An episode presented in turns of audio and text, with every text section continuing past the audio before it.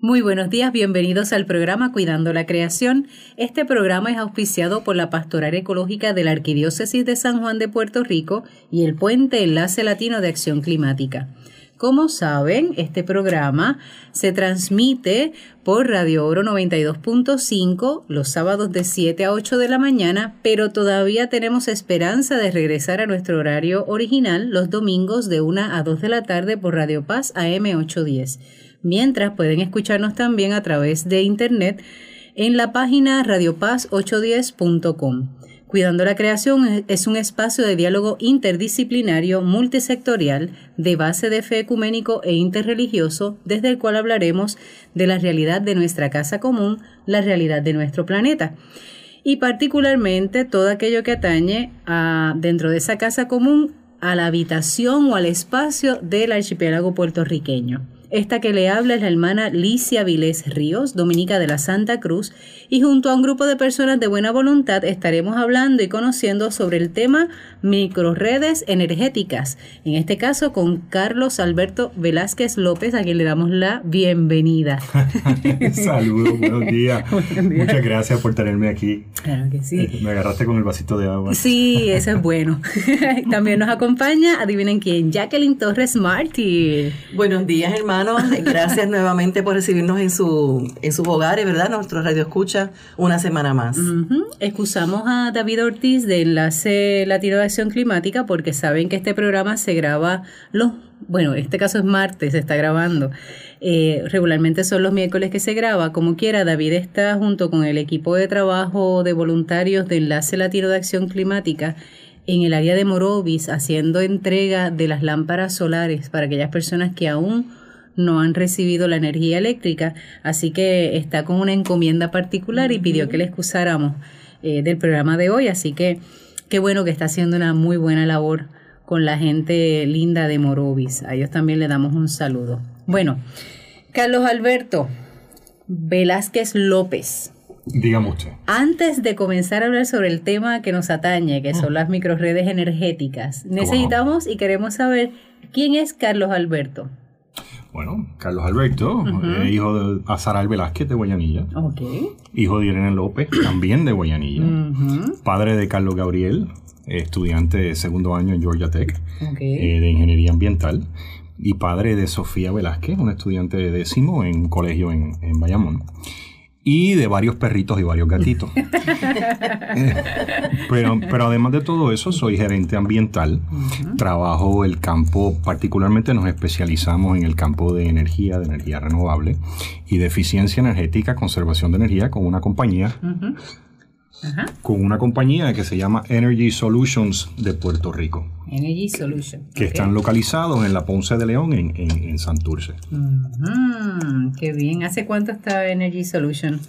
Eh, Energy Solutions nace eh, de una incubadora eh, exitosa del área de Caguas que le llaman Innova. Y estamos, sí, ¿verdad? Este ha sido un gran experimento. Y han salido muchas compañías muy exitosas que han aportado a la economía y al bienestar de Puerto Rico. Energy Solutions es una de ellas. Y están desde 2000, aproximadamente desde el 2009. Y como gerente ambiental, ¿qué tipo de proyectos has manejado? Porque ahora te estás dedicando más a la parte de, energía renovable, ¿no? Este correcto. Mira, el campo, el campo de, la gerencia ambiental es un campo bien interdisciplinario. Es un campo que nos instruyen para eh, manejar lo que es la protección de los recursos naturales, pero a la misma vez mirarlo desde la perspectiva de lo que es viable económicamente, tecnológicamente, políticamente y sociológicamente. Ah, Tú no puedes impulsar un proyecto por ahí sin saber sus impactos eh, sobre la comunidad o el grupo donde tú lo estás impulsando, ni tampoco puedes estar proponiendo proyectos que económicamente no sean viables en el área donde los estás proponiendo. O sea que en este país no se gerencia mucho. La gerencia, la gerencia ambiental, la, gerencia ambiental intenta y, y entiendo que hemos logrado eh, eh, unir todos esos, esos, esos, esos componentes de análisis para que los proyectos sean exitosos. Y eso es lo que hacemos en el Pero sí alcanzo el sentimiento de Jacqueline cuando pues llega sí. la conclusión de que casi privado eh, se pueda lograr ese enfoque holístico, pero eso no lo vemos a nivel Al menos político. no se refleja a nivel De, política pública. De política pública. Esa es mi opinión.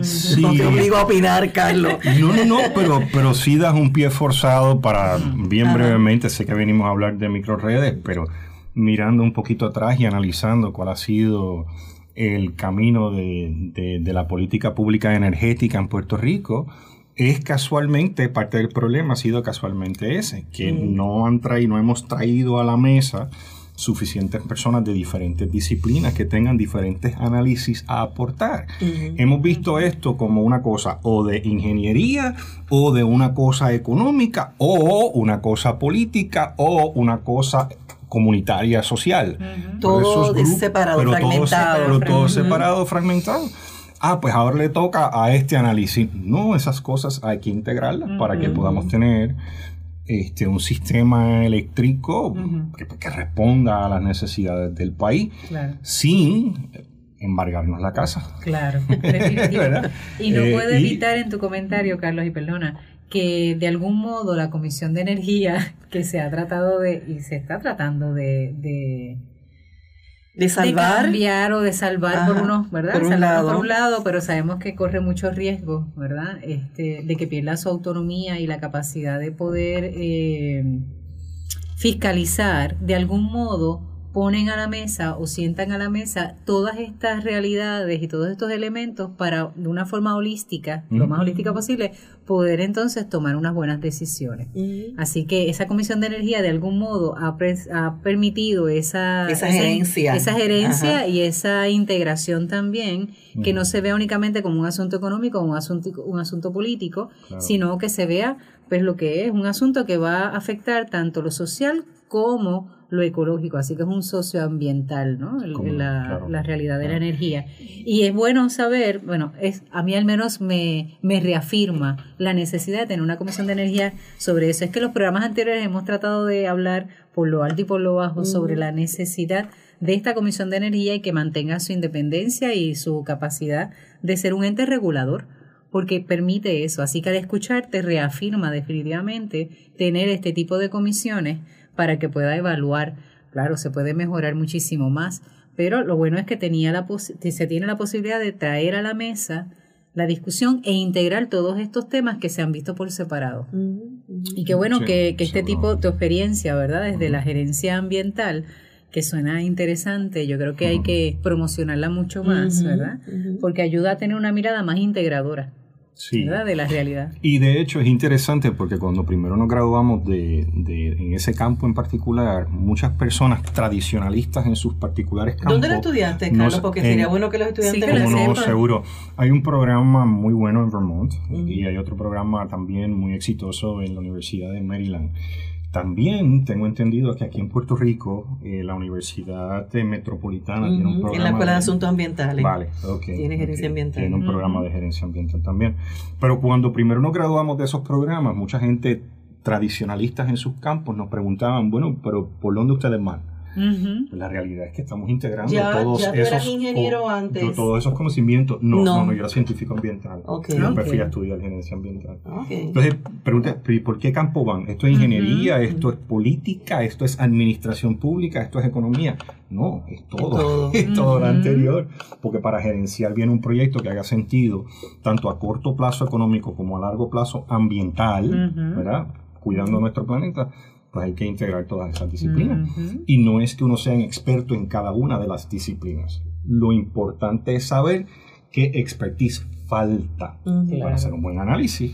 Para sí, que estén todos los componentes, que estén todos los actores y que participen en, esa, ese proyecto. Qué interesante. Así que animamos a aquellos que, que, al escuchar sobre esto de gerencia ambiental, ¿verdad? Puedan hacer su búsqueda porque hay alternativas. Y necesitamos más personas con esa visión y con ese conocimiento sobre todo para integrar todas estas realidades porque nos urge como país hacer una, un tipo de trabajo en esta línea.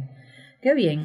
Así, que Estás en Energy Solution desde el 2009 más o menos a raíz de esta micro, dijiste ahorita, eh, incubadora. incubadoras empresariales, seguro. Los, los, los, partners eh, originales pues están desde el 2009 en, esa compañía. Este, yo, a mí me contratan eh, después de María para que les, les integre este concepto de las microredes para que en Puerto Rico se puedan desarrollar eh, o, se pueda levantar nuevamente el sistema eléctrico, eh, por lo menos desde la mirada de, las microredes, ¿no? Este, y eso es lo que estamos haciendo. Y además de desarrollando proyectos de energía renovable propiamente los diferentes clientes, ¿no? Pero el enfoque que queremos llevar en Energy Solutions es proveerle a, nuestros clientes actuales y potenciales la posibilidad que sea mediante microredes es que se puedan energizar en el presente y, y así cara al futuro, ¿no? Porque esto va a tomar un tiempito. Claro. Ahora sí, vamos entonces a lo que llamamos, ¿verdad?, a Carlos. Cuando se habla de microredes energéticas, ¿de qué estamos hablando? ¿Qué significa? ¿Qué implica? ¿Y qué posibilidades hay para nuestro país ahora mismo? Mira, eh, a ver, para contestar la pregunta, ¿qué son microredes? Un tanto hay que analizar cómo se energiza un área geográfica. Muy bien. Una delimitación geográfica. Tú puedes energizar un área geográfica eh, mediante una extensión de una red central llevando postes, cables y transformadores por todas las esquinas y rincones del país. ¿Qué es lo que tenemos actualmente? Y que es correcto. Ah, ¿Qué es lo que tenemos actualmente? Mayoritariamente a través de seis generadoras, creo que son, o cinco, no estoy seguro, a través de todo Puerto Rico. Y con eso hemos establecido esa red interconectada con la que tratamos de energizar a todo el país. Eso es una forma. Con todos los retos que implica y que lo hemos visto más evidente a raíz del huracán Irma y María. correcto, pero es bien interesante porque uno de los retos que hablamos es, y se escucha mucho, eh, el análisis. Este, yo creo que, me disculpan, ¿no? Pero yo creo que es un análisis un poquito muy simple. Eh, y voy a donde voy. Es que, eh, bueno, el problema en Puerto Rico es que tenemos estas líneas que cruzan del sur al norte fíjate, de transmisión, ¿no? De 115 o 230 mil voltios. Las famosas cuicas, como le dicen. Correcto. Pero caramba, resulta que, por ejemplo, New York City obtiene electricidad de Quebec, de Hydro Quebec, de mil millas de distancia. Así que no es necesariamente la distancia en la, transmisión, en la dificultad. Así que nada, es que siempre nos vamos a un análisis bien rápido, bien sencillo, lo que quepa en un quote de 15 segundos y la gente lo repite, pero eso no necesariamente tiene que ser así. ¿Por qué? Porque, por ejemplo, como te, como te acabo de decir, New York City pues, obtiene electricidad de mil millas de distancia de manera muy... Eh, que técnicamente existe poder este, trabajar con unas distancias tan, tan grandes. Correcto correcto, tan larga. Ahora bien, esa es una, ¿verdad? La, esa red que interconecta todos los, todos los sectores del país. La segunda manera de energizar un país es como se está llevando a cabo en la India, por ejemplo, en Asia, donde las extensiones geográficas son tan grandes que extender una red interconectada a través de todas las esquinas de, esos, de esos países y continentes sería casi imposible. No tecnológicamente, pero económicamente no es viable. Por ende, lo que hacen literalmente tienen el país fracturado y en unas áreas agrícolas en la India, pues tienen unas micro redes o unas redes regionales pequeñas y utilizan los recursos locales para generar la electricidad, transmitir y distribuir. Hay áreas en la India, por ejemplo, que utilizan la biomasa quemando los, residuos agrícolas y con eso es que generan la mayoría de su electricidad, transmiten y distribuyen a las diferentes áreas. esos son microredes regionales no interconectadas, porque la de esta comunidad no se interconecta a nivel la otra comunidad. Son independientes. Un híbrido de todo eso es un sistema central interconectado que en unas áreas estratégicas tiene microredes que se pueden comunicar con esa red y desconectarse cuando necesiten desconectarse para proveerle electricidad a esas regiones de, difícil, de difícil acceso. Mm, y ese es el sistema que nosotros entendemos que se tiene que desarrollar en Puerto Rico.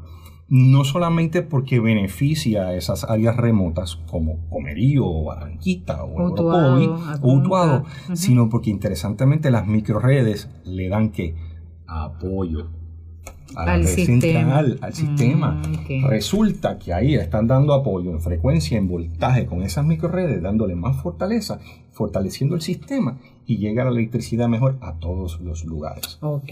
Y ese, ese es lo que entendemos nosotros que deberíamos estar desarrollando. en Puerto Aquí en Rico. Puerto Un Rico sistema solo- híbrido. Híbrido. Un Muy sistema bien. híbrido.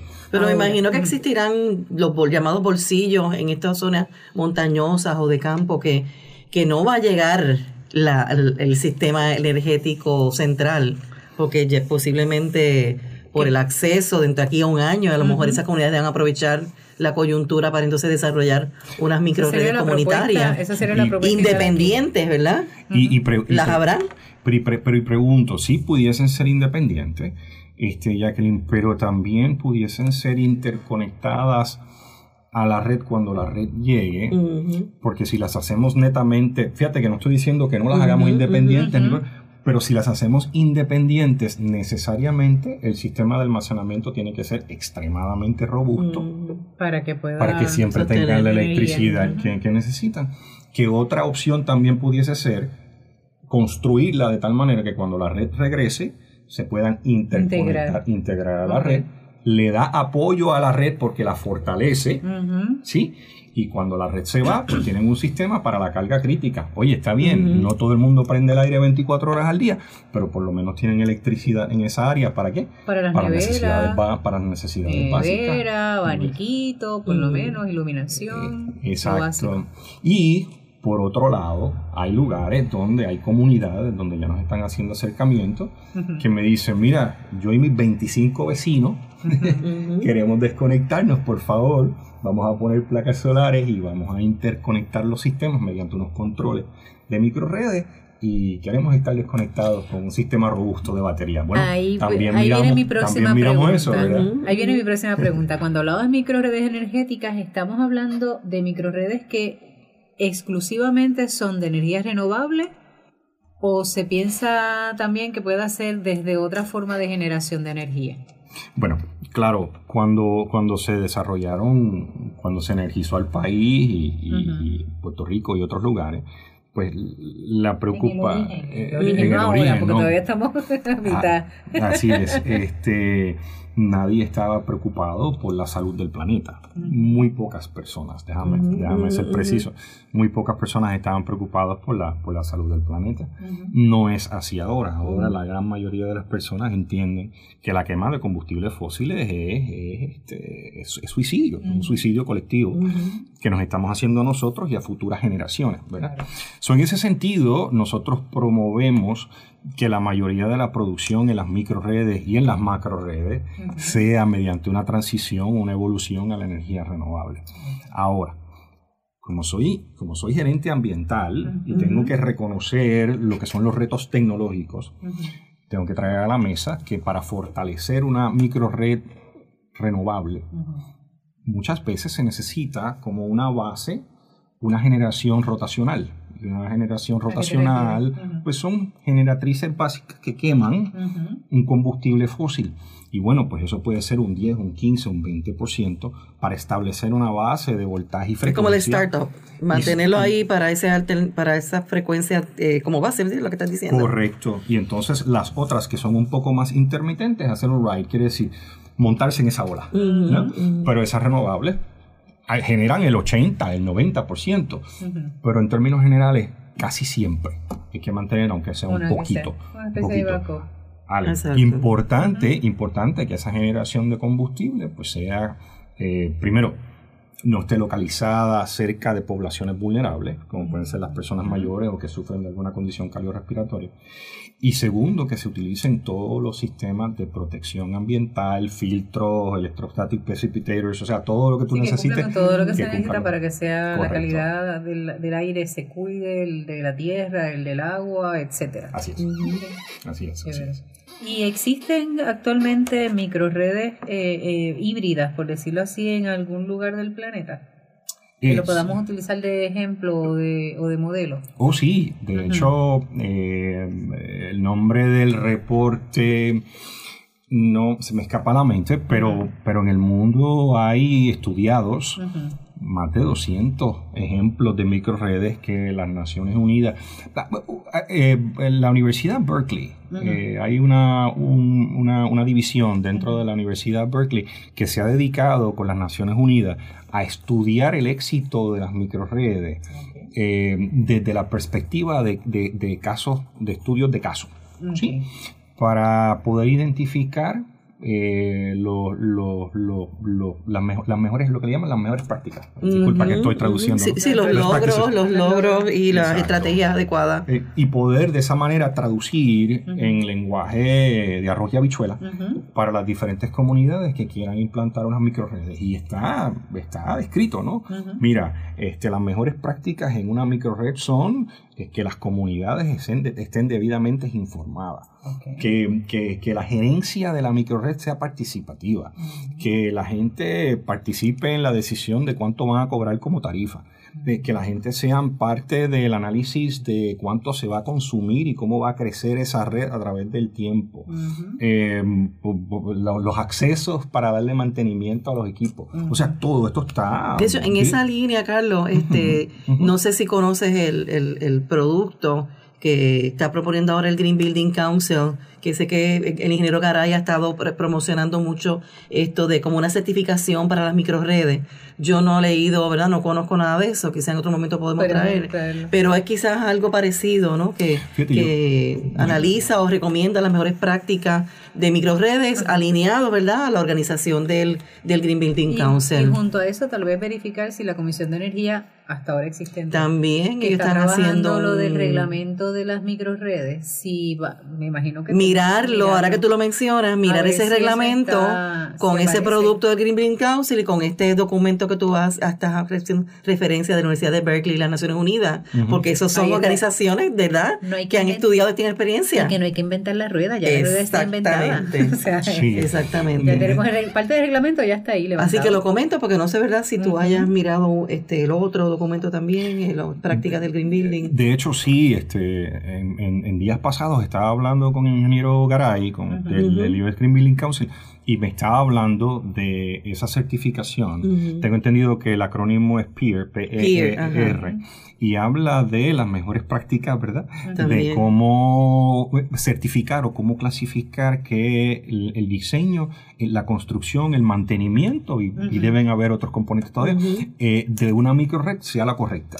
Eh, de alguna manera como la certificación LEED para la construcción, los edificios pues igual es para la para la construcción pues eléctrica del país me parece. Pero en el caso, imagino, de, ese, de esa certificación que habla Garay, y cuando hablamos de Garay, aquellos que han seguido el programa recordarán al que definíamos como poeta, cantante, eh, ¿qué Jesús Garay. Jesús Garay. Andy, Andy. Sí, Andy, es que Andy ha estado aquí en el programa y siempre que viene nos deja alguna canción, algún poema, etcétera. Así sí, que, bomba y plena. Sí, él es, Carlos, Carlos lo conoce. Yo lo conozco, yo lo conozco muy bien. Pero es que quien entra en contacto con Andy eh, conoce automáticamente todas sus facetas, así que, que esa es parte. Y trae a la mesa, trae a la mesa una discusión muy vanguardista, porque eh, al igual que Peer, por lo del US Green Building Council, nosotros desde la perspectiva de la industria, de la empresa privada, eh, nos hemos unido con dos organizaciones sin fines de lucro, que, entiendo que en algún momento debería ser también el US Green Building Council, porque tiene mucho que aportar en este tema en particular,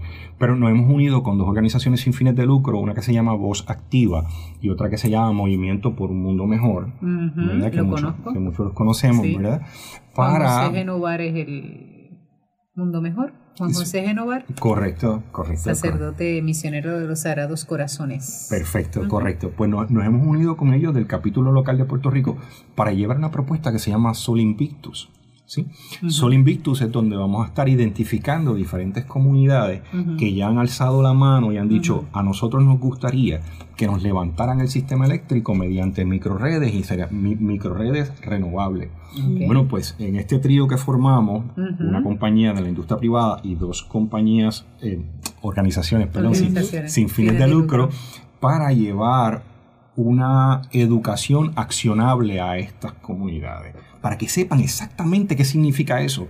Porque tenemos una cosa muy particular en Puerto Rico, los políticos tiran los temas, dicen microredes y ya con eso, entienden que hicieron su labor. estas cosas hay que explicarlas. Claro. Eh, eh, hay, que, hay, que, hay que convencer al pueblo y dejarse convencer por el pueblo, porque hay mucho conocimiento también allá afuera. Que eso es lo que voy eh, con el argumento, o sea, con la, lo que mencionábamos de de lo de la certificación que está proponiendo Garay. Peer, ajá. Es el hecho de que um, no nos quedemos únicamente en la parte estructural de cómo se implementa, o sea, de, implementar lo técnico, lo técnico, sino todo esto que esta universidad ha logrado establecer que involucra a la sociedad, que involucra al pueblo, o sea, involucra al de a pie, ¿verdad? El que va a ser afectado o beneficiado de algún modo y que tiene participación, porque una de las cosas que se menciona es que sepan cuánto va a ser el cobro, o sea, cuánto se va a cobrar, qué va a implicar, dónde se va a hacer, por qué en ese lugar. Eh, ¿Qué tecnología van a usar? Correcto. ¿Cuánto cuestan? ¿Con cuánto tiempo hay que darle mantenimiento y ser partícipe? De hecho, mire, son proyectos de desarrollo económico comunitario importantes. ¿Por qué?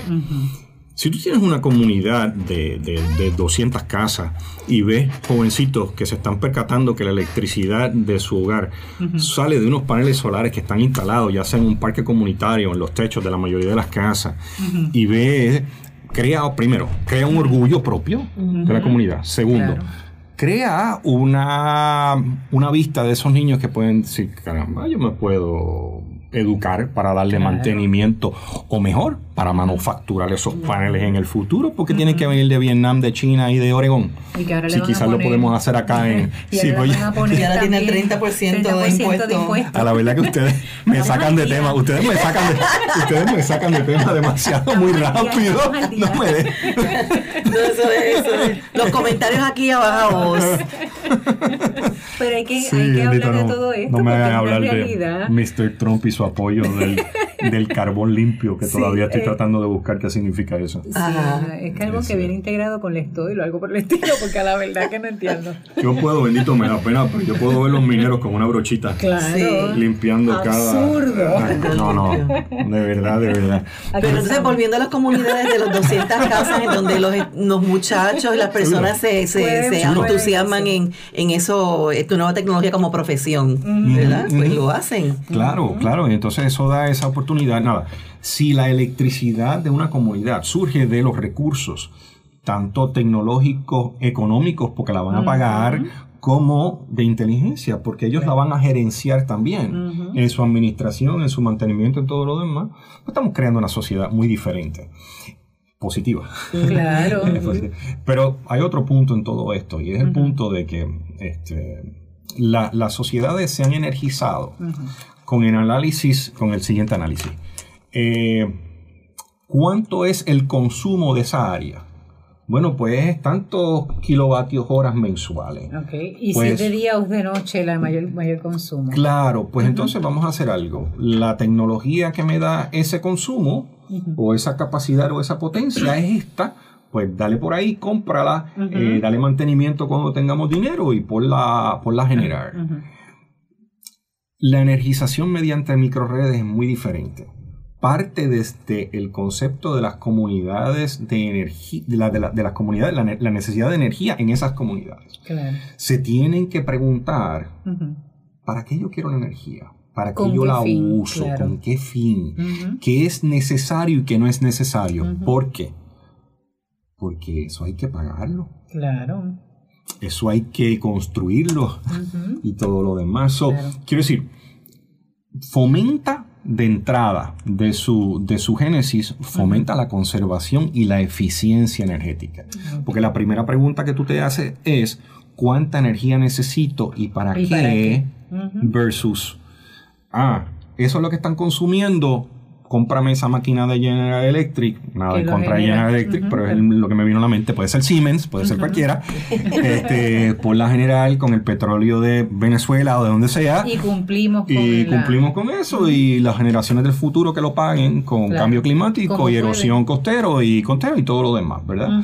Eh, mi, mi, mi aportación y, y, tengo el apoyo eh, de, de, mis partners en Energy Solutions que me permiten hacer esto. Eh, desde, porque mientras yo estoy haciendo esto, yo no estoy vendiendo energía renovable, ¿verdad?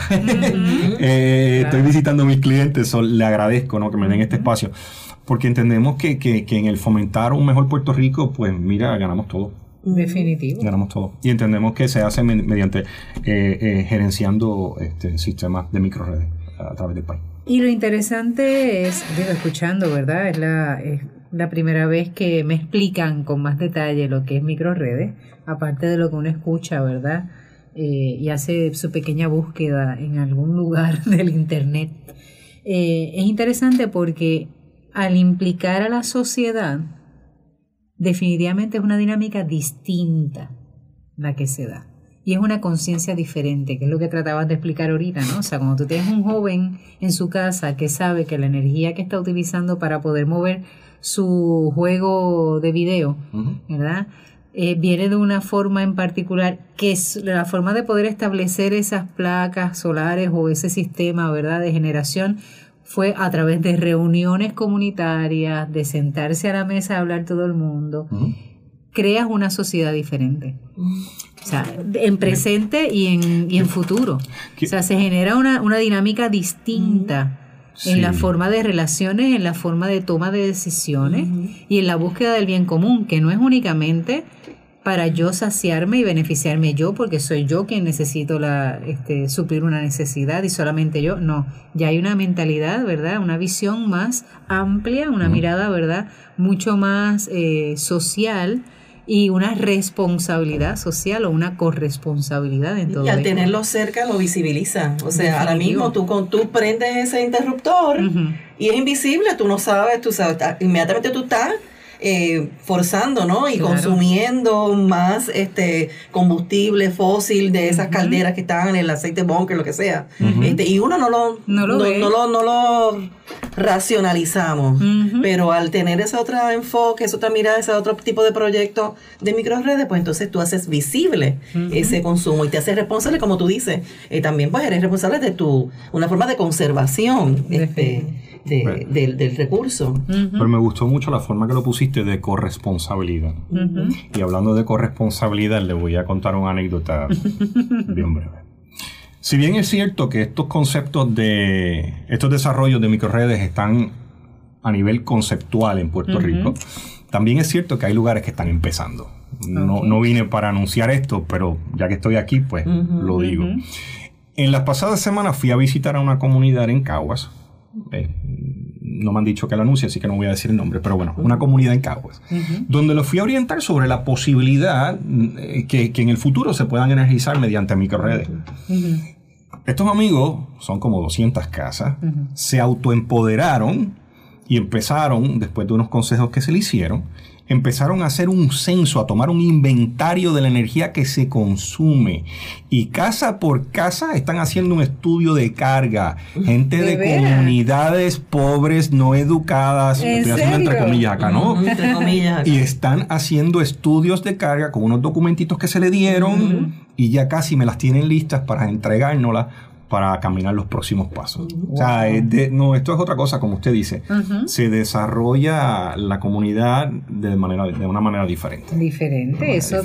a eso es, a eso es lo que necesitamos y queremos y queremos llegar como sociedad. O sea, si queremos un cambio en Puerto Rico, por ahí tenemos que movernos. Y qué bueno que sea la energía, justamente la que nos mueva. Y quien esté conectándose ahora a la estación de radio Oro 92.5 está escuchando el programa Cuidando la Creación que se transmite los sábados de 7 a 8 de la mañana y que esperamos regresar a Radio Paz AM 810 los domingos de 1 a 2 de la tarde sin abardorar los sábados. Eso lo tenemos claro. ¿Está bien? Aprovechamos para saludar a la gente de Santurce que nos ha hecho comentarios que escucha el programa, de Bayamón, de Baja, de Alta Fajardo y de cualquier otro lugar que estas ondas radiales lleguen y que al menos cuando conecten con 92.5 al escuchar el tema se queden conectados. Nos pueden contactar por la página de Facebook Cuidando la Creación y hoy estamos hablando con Carlos Alberto Velázquez López, quien es gerente, eh, gerente ambiental sobre el tema de las microredes energéticas y todo lo que genera esta posible propuesta, ¿verdad? Eh, en el caso o ante la realidad de que nuestro eh, gobierno acepte y establezca el que se privatice eh, la Autoridad de Energía Eléctrica de algún modo u otro, ya sea la generación, ya sea la transmisión, ya sea lo que sea existe la posibilidad de, los, de las microredes energéticas y hablando con Carlos nos comentaba y nos compartía el hecho de que eh, al trabajar las microredes en las comunidades hay una participación activa de la sociedad para poder entonces generar eh, la energía que realmente se necesita y para qué se necesita. Se crea una conciencia, ¿verdad?, eh, del cuidado incluso de este preciado recurso que es la energía para nosotros eh, funcionar como país y que adicional hemos estado sufriendo, ¿verdad?, el mal uso y el desgaste y la fragilidad de un sistema actual. Jacqueline, quería... Sí, yo tenía una pregunta, este Carlos. Eh, tú sabes que el, la Oficina Estatal de Política Pública Energética maneja el fondo de el fondo verde. Este, pero eh, mi pregunta es, eh, no sé verdad si todavía queda dinero, algún fondo, algún, dinero en ese fondo, ¿verdad? Porque he estado desconectada de los proyectos solares. Eh, eh, para proyectos de microredes, este, ¿podrían acceder a ese dinero en las comunidades? Cuando esa, cuando esa ley se aprobó, eh, se, aprobó, se aprobó con tres vertientes o tres grupos que pueden competir por esos fondos. Y son proyectos basados en diferentes tamaños. Sí. Eh, la, la, la mayoría de esos fondos van hacia eh, los techos individuales, proyectos menores de un tamaño particular que eh, depende las diferentes, los diferentes años, pueden ser menos de 100 kilos, ¿verdad? Este, que se le da un dinero para, para incentivar o subsidiar que se desarrollen proyectos a nivel de techo. Esa ley esa ley se aprobó en el 2010, en julio del 2010, creo que es la ley 82 o ley 83, no recuerdo bien. Estamos en, febrero del 2018. Esa ley lleva siete años y ocho meses. Eh, por esa ley se aprobaron originalmente 280 millones de dólares aproximadamente para usarse en 10 años, por que se hayan usado ya 200 millones. Es interesante, Puerto Rico solamente tiene un 3% de, de generación mediante recursos renovables, mediante energía renovable. Después de, ocho años. después de la inversión de ocho años de dinero, ¿por qué? Porque en ocho años en Puerto Rico lo que se han desarrollado aproximadamente son como 7.000, 8.000, 9.000 techos máximo de energía renovable, de placas solares en Puerto Rico. Esto de microredes es bien importante. ¿Por qué? Porque estamos hablando de proyectos de mayor envergadura, que tú puedes impactar áreas más amplias y un grupo de personas mucho más amplias y llevar el porcentaje de generación de energía renovable a Puerto Rico de un 3 a un 10%. Pero mi pregunta es en ese fondo, que si por ejemplo este, eh, los proyectos de microredes eh, impactan los techos, ¿no? que, que, sea a partir de la huella de las casas y tú puedas entonces eh, que, se, que se pongan paneles fotovoltaicos en las casas, este que, el, que esa, ese proyecto de microredes tenga también el beneficio de ese de ese fondo. Yo, yo, entiendo. O sea, individualmente tendrían que solicitarlo. Fíjate, yo entiendo que si un grupo comunitario organizado se une y va a la oficina de política pública estatal energética y le hace una presentación, un pedido ahí al ingeniero Rullán, creo que se llama el, director, el director ejecutivo, que me parece una persona muy receptiva al desarrollo de energía renovable en Puerto Rico. Yo creo que tendría buenos oídos. No, no, no, yo no sé si se ha hecho, pero a mí me parece que sería una, una muy interesante idea, particularmente cuando tú vienes a ver que la gente que vive, por ejemplo, en viviendas verticales, no tienen techo para poner sistemas claro, fotovoltaicos. Que está arriba, arriba, arriba. Pero es interesante porque los fondos para esa ley 82, ley 83, viene de dónde? De los arbitrios, son fondos locales, viene de los arbitrios de los carros. Y la gente que vive en los edificios, en los condominios, en los bocos, pagan qué? pagan arbitrios para esos carros. So, ellos están abonando dinero para un incentivo que en términos generales no han podido usar. Y hace un tiempito atrás yo le hice una presentación al, al pasado director ejecutivo, Maeso, y le dije, mira, caramba, yo creo que esa ley la deberíamos atemperar para permitir que la gente que vive en vivienda vertical como esta puedan desarrollar sistemas o fincas fotovoltaicas a extensiones eh, lejos de sus condominios y puedan mediante transbordo llevar a esa electricidad y acreditársela a sus cuentas. Me parece lo más justo, ya que ellos pagan de sus arbitrios. Y nada, eso se presentó y bueno, pues ahí estamos esperando. Sí, son alternativas que hay que, son alternativas que hay que seguir empujando. Pero tal vez una sola voz no hace mucho, mucho ruido, tal vez varias voces en esa línea. ¿verdad? Tratando de reclamar un derecho, porque a la larga es como un derecho al cual este, cada, cada uno de los que vive en este tipo de viviendas, como bien dice, paga el vidrio de sus vehículos tiene derecho a, a reclamar de algún modo. Y, yo lo presenté como un issue de justicia, de justicia, distributiva. Claro. así lo presenté y, y, bueno, pues le interesó, le parecía buena idea, pero bueno, se quedó en nada. Sí, pero sería bueno que otras voces se unan a este tipo de una propuesta que entre otras organizaciones podemos darle seguimiento. En consideración. Pues, por favor háganlo, es la primera vez que lo digo en la radio, eso me gustaría que otras personas se unan. Sí, me, me parece que sería un buen desarrollo de esa ley. Yo creo que se atemperaría a las necesidades del país, porque como te digo, después de ocho años, pues sí, hemos hecho algunos proyectos renovables y todo lo demás, pero sigamos, seguimos estando en un 3%, un 4% de generación a nivel de Puerto Rico con energía renovable y eso no es aceptable. Ya tengo aquí la asignación, o sea, vamos a llamar al ingeniero claro. para invitarlo aquí y exponerle, ¿verdad? Y que hable sobre eso. se exprese y...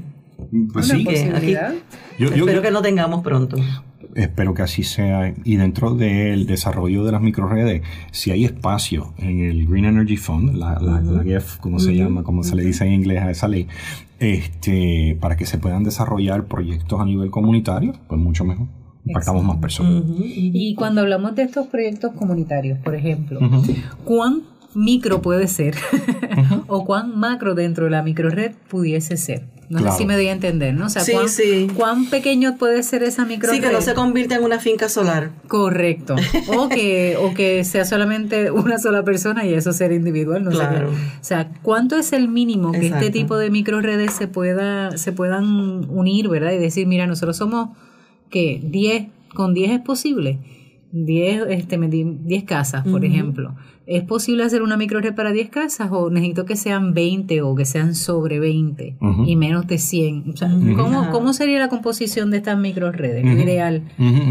Bueno, lo ideal, eh, si tú le preguntas a, 10 expertos en el tema, te vas a tener 10 contestaciones. Diferentes, sí, Expertos y expertas, perdón, según sus criterios ¿no? en el tema. Pero eh, lo ideal. Pero le voy a contestar sobre lo que está sometido por la Comisión de Energía como borrador. Eh, para un reglamento para las microredes. Te habla que desde, desde, dos personas que se puedan unir hasta eh, desde dos personas. desde dos personas que se puedan unir. Dos Vamos a decir dos casas. ¿Dos casas o dos sí, Yo, yo, yo creo que, si bien es cierto que se puede definir como dos casas, pero me parece que el espíritu de ese reglamento está hecho para que un hotel y un hospital o eh, algo más, grande, Este, pero eh, lo que está en el borrador de esa comisión, pues tienen tres categorías. sí este, lo que son las, las grandes, que son más de 11 clientes, eh, o un tamaño en particular, eh, que se me escapa cuántos kilovatios son. Y la otra que va entre 3 a 10 clientes, que es la pequeña, y la micro micro, la mini micro, es uno o dos clientes. Uno o dos Uno de clientes. Y, y, hay un poquito de controversia. Yo he escuchado a varias personas levantar un poquito de objeción sobre el definir una micro red de un cliente y porque yo creo que la forma que lo están viendo es que un, un inversionista local o de afuera puede venir donde un hospital, por ejemplo, y le dice, mira, nosotros ponemos el dinero, le hacemos un sistema fotovoltaico a ustedes, pero como todos ustedes son una institución tan grande que consumen una gran cantidad de energía, pues eso nos vamos a amparar dentro de la ley esta de las microredes y eso es una microred de un cliente.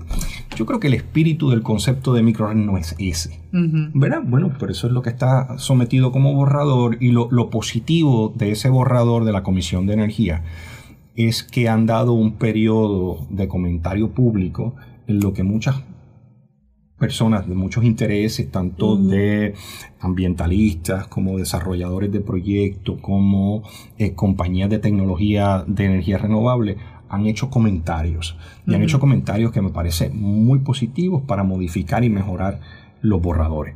Porque estos borradores de reglamento nunca salen perfectos. No debemos pensar que estas cosas van a salir perfectas. Este, así que está, estamos en ese proceso de ver qué es lo que finalmente va a salir como borrador. Eh, como, como, perdón, como, como, reglamento. ¿Cómo va a salir primero eh, como reglamento final? Ay, espero que ese reglamento salga antes de que pierdan su, su vigencia la comisión de energía. Esperamos que no pierdan su vigencia. Bueno. Porque de los, mejor, de los mejores desarrollos que han habido en Puerto Rico en los pasados 3, 5 años quizás, desde la perspectiva energética, es que hay un cuerpo, una junta externa a los intereses muy micro de la, de la Autoridad de Energía Eléctrica y provea ese análisis mirando a, la energía eléctrica desde la perspectiva de qué necesita el pueblo, no qué necesita una agencia en particular. Porque por muchos años se ha mirado la Autoridad de Energía Eléctrica de adentro nada más. No, hay que mirarla de afuera. Claro. Eh, la electricidad no es el fin. ¿Verdad? La electricidad es que la herramienta. Es el medio. Es el medio. Es el medio. Pues igual, nada en contra de los compañeros de la autoridad, pero ellos no son el fin. Claro. Ellos son el medio. El medio. De herramienta. no han tenido la visión de modificar quizás este, su estructura de negocio. Que estaba hablando con una persona, con Orlando Mergal, ayer en una entrevista que hicimos, este, en donde él expone el, este, que el ¿por qué energía eléctrica no se inserta en el modelo de negocio de energía renovable? que sean los mismos empleados que se readriestren, que hagan quizás las instalaciones, que hagan los mantenimientos, la misma agencia. O sea, que, no hay una visión de hacer cosas diferentes. Y que sabemos que la UTIER no está en contra de eso, lo aprueba y lo apoya. Así que no es o sea, que de la misma manera que, hay una prepa net, ¿verdad? Que es para telecomunicaciones, pues que haya una prepa solar. oh my God, ¿te imaginas? Pero, no, y de hecho, fíjate que si la autoridad. Yo tengo profética, así que a lo mejor. Vamos, vamos por ahí. si, la, si, la, si la Autoridad de Energía Eléctrica hubiese acogido ese consejo que se le dio hace muchos años atrás por varias por varias voces por varias voces este me incluyo. Nada. Este eh, sería quizás otro otro Puerto Rico ¿A, dónde voy a dónde voy y otro presupuesto fíjense fíjense hay hay hay hay, hay, hay, compañías en diferentes estados que en vez de construir una planta nueva de carbón o una planta nueva de gas natural, o una planta nueva de lo que sea, ¿usted sabe lo que están construyendo? Plantas nuevas de energía solar interconectando 15.000 techos, 30.000 techos. Que es lo que se ha hablado aquí en generación como alternativa. Donde ellos o los instalan o subcontratan a un grupo de profesionales para que hagan estas instalaciones. Y sabes qué, todas estas instalaciones tienen unos estándares en particular y una calidad igual. Igual, claro. buena, positiva. Ahí es donde se tenía que insertar la Autoridad de Energía Eléctrica. Y tuvo la oportunidad de hacerlo porque voces sensatas se lo dijeron hace varios años atrás. Pero lo veían como competencia. Me acuerdo de las conversaciones. Ah, eso es competencia, no nos vamos a meter contra la, con la competencia. Y hago, y hago, oportunidades para el país. Y hago énfasis, no es un asunto, porque a veces la gerencia pone como excusa que los empleados se le van a ir en contra. La unión de la, o sea, la UTIER no está en contra de esa propuesta de que se readiestre los empleados para trabajar en la instalación de las placas y demás, lo ven como viable, como una mejor oportunidad. O sea, que a veces la gerencia dice, no, porque es que no metemos en contra de los, o sea, se nos van a encontrar eh, los de la unión. La Unión está aprobando esto, así que no es, o sea, no está en contra, que no pueden poner eso como excusa. Y lo menciono, ¿verdad? Porque es de conocimiento. Hemos dialogado con, con su presidente Jaramillo y él lo ha dicho abiertamente, que sorprende, pero sí. Y eso es importante pues porque son, oportunidades. son oportunidades que se abren no solamente para la instalación, sino también para los mantenimientos. Mantenimiento. Sí. A estos sistemas hay que darle mantenimiento, Mantenimiento, no, claro. se cuidan, no se cuidan solos, sí. ¿no? O sea, son oportunidades de Y desarrollo el ejemplo lo tenemos, por ejemplo, los que tenemos este calentador solar. Sí. Hay que darle mantenimiento a las, a las placas, porque las placas se le crea limo o lo que sea, hay que limpiarlas, Seguro. hay que mantenerlas. Y o ver, sea que velar las conexiones, Las el conexiones, tipo equipo, exacto. Y, y la verdad del caso también es que, es que de las tecnologías que menos daño le pueden hacer a un obrero, a un trabajador, es la tecnología renovable. Claro. O sea, tenemos... Nos expone a menos, a menos riesgo. Yo, yo, me- yo, me, yo me crié de jovencito al lado de un gran ingeniero de la Autoridad de Energía Eléctrica, el ingeniero Marcos Nieves, que murió de un cáncer de cerebro a los cincuenta y tantos años, meses después de retirarse. Wow. Ese cáncer de cerebro vino por todos los las- Exposiciones. todas las Exposiciones que tuvo, claro. que tuvo, trabajó en el palo seco por muchísimos años. Ey, Y, y, y, y, el- y la, y, la, y, la, y la evolución hacia la energía renovable es algo de justicia laboral también. Es salud, Ujú. es Esa- salud, es salud. y es seguridad. Claro. Esa- esa- Salud y seguridad. Eso es bien importante. Que entonces a- abona a los costos de planes médicos que se pueden reducir, a los costos de los seguros, de la póliza de seguro, entonces todo también el impacto económico que pueda tener. Así que qué chévere. Así que sabemos que esas microredes por ahora puede ser de uno a dos clientes lo más pequeño. Claro, Entendiendo claro, claro, cliente que puede ser desde unas empresas o dos empresas. Eh, pero también puede ser este dos casas. Bu- Pueden ser dos casas, y entonces por categoría pueden ser de 3 de tres a 10 clientes que se unan, puede ser en, un- en, un- en un- en una unión cooperativista, Ok. estilo cooperativista, ¿no? Para cada uno ser codueño de ese, de ese, de ese proyecto, o pueden ser más de 10 clientes, bueno, más de 11 este, clientes, eh, que en lo que le llaman eh, una micro red grande, categoría grande. Y bueno, pues ca- ca- cada uno de esos adjetivos, micro, pequeño, grande, pues se puede modificar según, según las necesidades del país. Pero ese es el primer borrador. Ok. Así, así, así, así es como salió. Es decir, que si esto sigue madurando, ¿verdad? ¿verdad? Que nos vayamos moviendo a esta línea de las microredes, que la vemos como una muy buena oportunidad, sepa aquel que nos está escuchando que no tiene que ser gente con mucho dinero, vamos a decirlo así, o gente con mucha organización, ¿verdad? Como una empresa o como unas empresas o este negocios, sino que también puede ser una alternativa para su comunidad. Máxime en los lugares donde sabemos que va a ser bastante complejo el que la energía actualmente llegue, porque ya lo estamos escuchando, o sea, se va a demorar muchísimo el que logre llegar la energía a lugares remotos dentro de lo que conocemos como la isla, ¿verdad? Eso que definimos como la isla grande. Todos somos isla, pero Todos somos islas. eh, entendiendo que son lugares tal vez remotos de la zona metropolitana o de la zona donde se genera la energía, ¿verdad? Así que es una alternativa para aquellos que nos escuchan, el que se puedan organizar y como bien describía Carlos Alberto, puedan hacer una cooperativa con este fin. Implicaría el que usted se involucre. Implicaría que usted defina, ¿verdad? Motive tal vez a su vecino o a sus vecinos para decir, ¿y si soñamos con generar nuestra propia energía? Si soñamos con hacer algo híbrido, que no sea únicamente, ¿verdad? Que nosotros nos independicemos de, de totalmente de, de la autoridad, pero que sí al menos generemos la mayor cantidad de energía para nosotros suplir nuestras necesidades. Y hacer el manejo hacia eso es que nos permite esto de las microredes movernos. Es una muy buena oportunidad y como ya hemos escuchado de Carlos Alberto, se genera una dinámica y una realidad y una relación y una corresponsabilidad distinta. Bien, ya no estamos en la idea de que otros nos resuelvan. Tenemos que comenzar nosotros a proponer. Si queremos que se logre, tenemos que hacer que se logre. Así que en esa parte creo que es una muy buena oportunidad para rediseñar lo que queremos como país. Y Que me- se habla mucho de eso en lo alto, ¿verdad? Pero por lo bajo nos toca trabajarlo desde la base, porque si no, no se gesta. Y me gusta mucho la forma que lo pones porque nosotros hablamos de un nuevo paradigma energético para el país. Porque el paradigma tradicional del país es dale al interruptor, Y ya está. la luz mágicamente se prendió y tú no sabes ni de dónde vino o cuáles son las implicaciones de esa luz o el costo real económico, social y ambiental.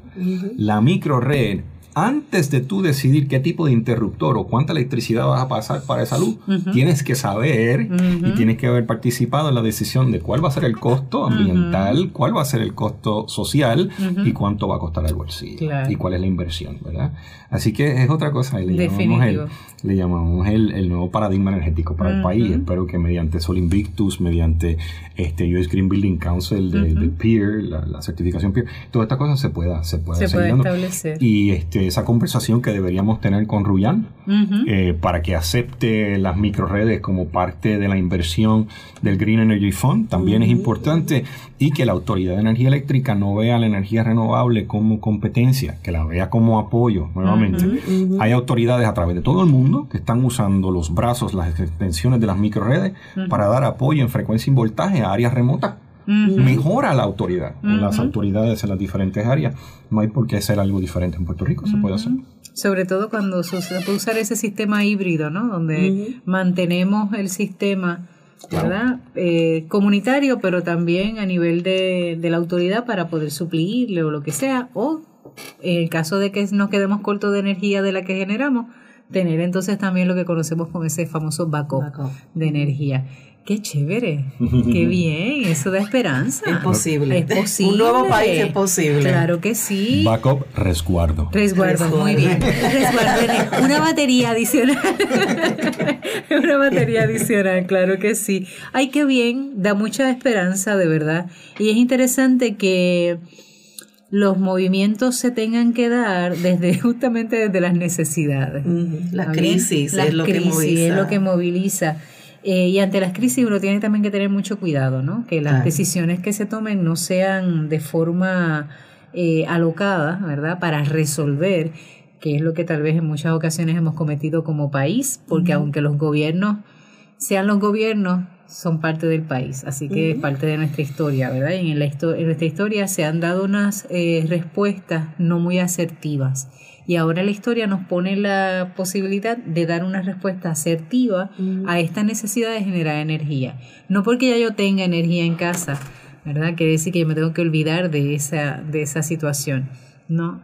Todavía sigue vigente. Hay una necesidad de mejorar el país y podemos mejorarlo integrando ¿verdad? No solamente el aspecto energético, no solamente el aspecto económico, no solamente el aspecto político, sino también el aspecto social, de salud, de ambiente. Así que es posible, ¿verdad? Interconectar todo esto y a través de las microredes sería una buena experiencia para gestarlo.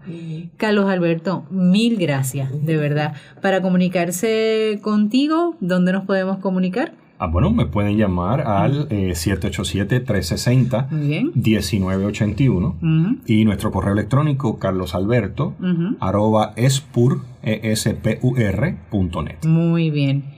Qué chévere. Muchas gracias por Me gusta mucho tu número de teléfono. 1981. Es fácil de aprender. 360 1981. Así que es una fecha interesante. así es. Así que qué bueno. Esperamos tenerte aquí nuevamente, más que nada para que nos puedas compartir en futuro, ¿verdad? Proyectos que se concreten, así como nos comentaste, ¿verdad? Esta comunidad que está haciendo su, su, está iniciando su, se está iniciando proyecto, sus estudios de carga. Correcto, que nos puedas luego comentar cómo, cómo fue el resultado. ¿Cómo no? ¿Está bien? Ya vendrá algo por ahí lo más interesante. Claro que sí, yo sé que Jacqueline no te va a dejar tranquilo, así que... no, Carlos Alberto tiene otros proyectos también envueltos y siempre estamos comunicando. Caminamos algo por ahí. Ese es así. que lo volveremos a tener. Claro que sí. gracias por la invitación. Gracias a ti por aceptar, Jacqueline gracias por estar hoy. Bien. por tenerme siempre. Qué bueno. Seguimos. Claro que sí. Y a ustedes, hermanos y hermanas que nos escuchan, seguimos cuidando la creación desde microredes, desde la posibilidad de soñar un nuevo país, integrando todo, lo político, lo económico, lo social, lo espiritual, lo ambiental. Que nada ni nadie quede excluido. Seguimos cuidando la creación.